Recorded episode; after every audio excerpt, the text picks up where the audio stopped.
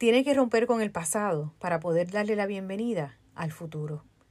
Saludos y bienvenidos al episodio número 43 del podcast Libertad. Hoy estaré comentando el libro Una flor para Amanda de Giselle Sanabre Andino. Comienzo con el poema A pesar de todo me levanto, de la escritora y activista estadounidense Maya Angelou, que nos recuerda que la mujer que se cae se levanta con más fuerzas y sigue adelante. A pesar de todo me levanto. Tú puedes escribirme en la historia con tus amargas, torcidas mentiras. Puedes arrojarme al fango y aún así, como el polvo, yo me levanto. ¿Mi descaro te molesta? ¿Por qué estás ahí quieto, apesadumbrado? Porque camino como si fuera dueña de pozos petroleros, bombeando en la sala de mi casa, como lunas y como soles, con la certeza de las mareas, como las esperanzas brincando alto. Así yo me levanto. ¿Me quieres ver destrozada? Con la cabeza agachada y los ojos bajos, los hombros caídos como lágrimas, debilitados por mi llanto desconsolado. ¿Mi arrogancia te ofende? No te tomes tan a pecho que yo ría como si tuviera minas de oro, excavándose en el mismo patio de mi casa. Puedes dispararme con tus palabras, puedes herirme con tus ojos, puedes matarme con tu odio, y aún así, como el aire, yo me levanto. ¿Mi sensualidad te molesta? Surge como una sorpresa que yo baile como si tuviera diamantes ahí donde se encuentran mis muslos. De las barracas de la vergüenza de la historia, yo me levanto. Desde el pasado enraizado en dolor, yo me levanto. Soy un océano negro, amplio e inquieto, manando, me extiendo sobre la marea, dejando atrás noches de temor, de terror. Me levanto, a un amanecer maravillosamente claro, me levanto, brindando los regalos legados por mis ancestros. Yo soy el sueño y la esperanza del esclavo. Me levanto, me levanto, me levanto. Maya Angelou. Siempre he pensado que si es amor, porque tiene que doler, porque tiene que hacerte sentir la peor persona del mundo, porque tienes que llorar tanto, porque te alejas de todo y de todos, porque debes renunciar a tus sueños. Si es amor, porque ya no sonríes, el ser humano es un poco complicado, y sobre todo cuando se enamora.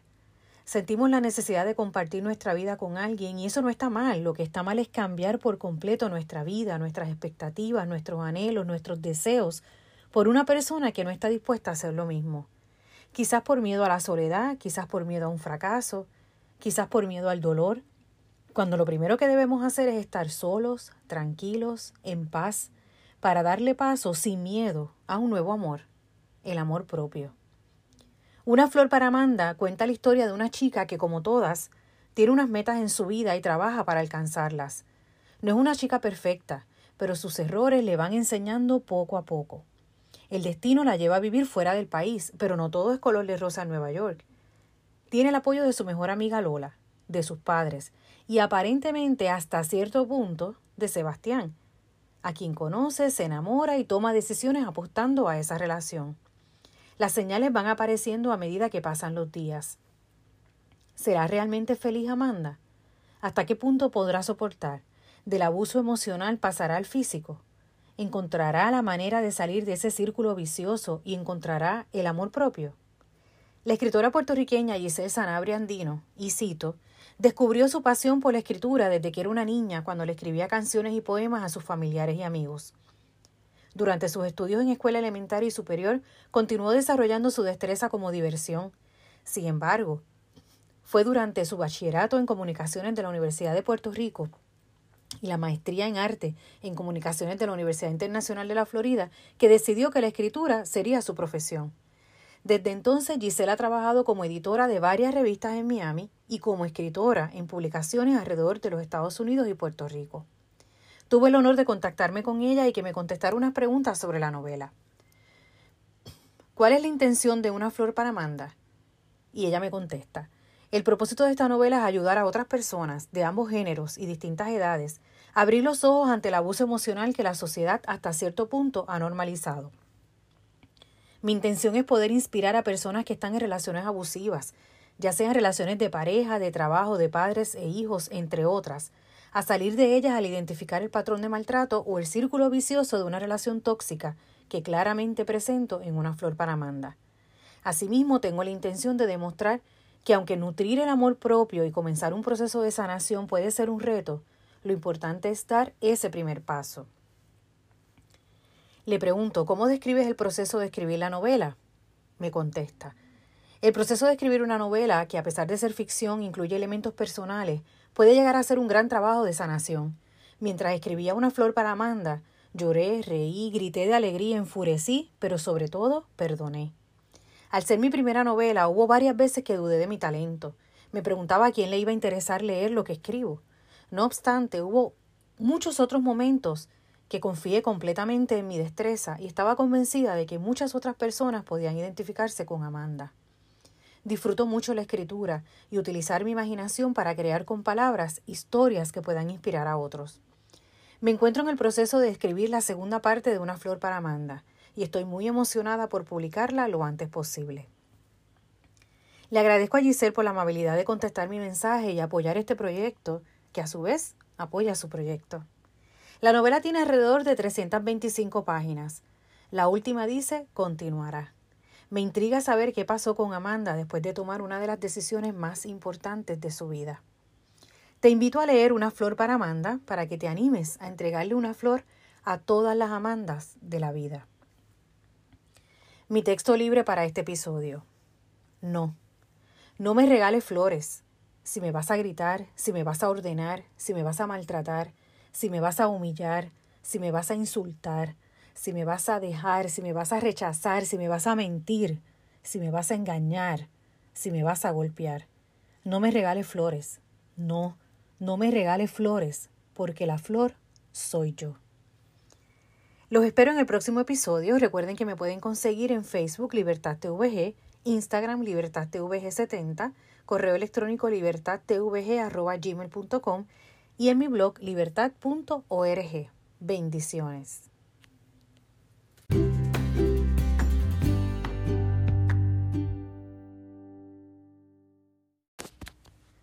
El feminismo, como el océano, es fluido, poderoso, profundo y tiene la complejidad infinita de la vida. Se mueven olas, corrientes, mareas y a veces en tormentas furiosas. Como el océano, el feminismo no se calla. Saludos y bienvenidos al episodio número 43 del podcast Libertad. Hoy estaré comentando el libro Mujeres del alma mía de Isabel Allende. Comienzo con un fragmento del poema Hombres necios de Juana Inés de la Cruz y que Isabel incluye en su libro. Hombres necios. Hombres necios que acusáis a la mujer sin razón, sin ver que sois la ocasión de lo mismo que culpáis. Si con ansia sin igual solicitáis su desdén, ¿por qué queréis que obren bien si las incitáis al mal? ¿Cuál mayor culpa ha tenido en una pasión errada, la que cae derrogada o el que ruega decaído? ¿O cuál es más de culpar, aunque cualquiera mal haga, la que peca por la paga o el que paga por pecar? Juan Inés de la Cruz. Mujeres del alma mía nos presenta precisamente las mujeres que han sido importantes en la vida de Isabel Allende. Desde su mamá e hija, algunos personajes femeninos de sus novelas, hasta grandes mujeres que han inspirado y motivado en su vida. Así comienza el libro. No exagero al decir que fui feminista desde kindergarten, antes de que el concepto se conociera en mi familia. Creo que mi rebeldía contra la autoridad masculina se originó en la situación de Panchita, mi madre, a quien su marido abandonó en el Perú con dos niños en pañales y un recién nacido en los brazos. Su relación con el tío Ramón, como llamó al compañero de su mamá, el patriarcado, su relación con su abuelo, la situación política de su país, la visión de la mujer en esa época, los matrimonios arreglados en países como India, Pakistán y África, entre otros, sus matrimonios, sus divorcios, sus hijos y nietos, sus libros como La Casa de los Espíritus, Afrodita, Eva Luna y otros, la sexualidad, la vejez, sus viajes, su fundación, la violencia contra la mujer, el aborto, la mutilación genital que se practica en Asia y África, son los temas que tratáis saber en lo que he catalogado como el manifiesto filosófico sobre el feminismo de Isabel Allende. Es importante destacar que Isabel cuenta cómo el feminismo ha estado presente en su vida y en el mundo. Los datos y estadísticas son una realidad que demuestran lo que han vivido las mujeres a lo largo de la historia, por lo que este libro no puede ser considerado, a mi entender, como un ataque a los hombres. Lamentablemente esos datos y estadísticas reflejan que los protagonistas han sido los hombres y las mujeres han sido las víctimas. No es momento de reclamos ni de luchas innecesarias.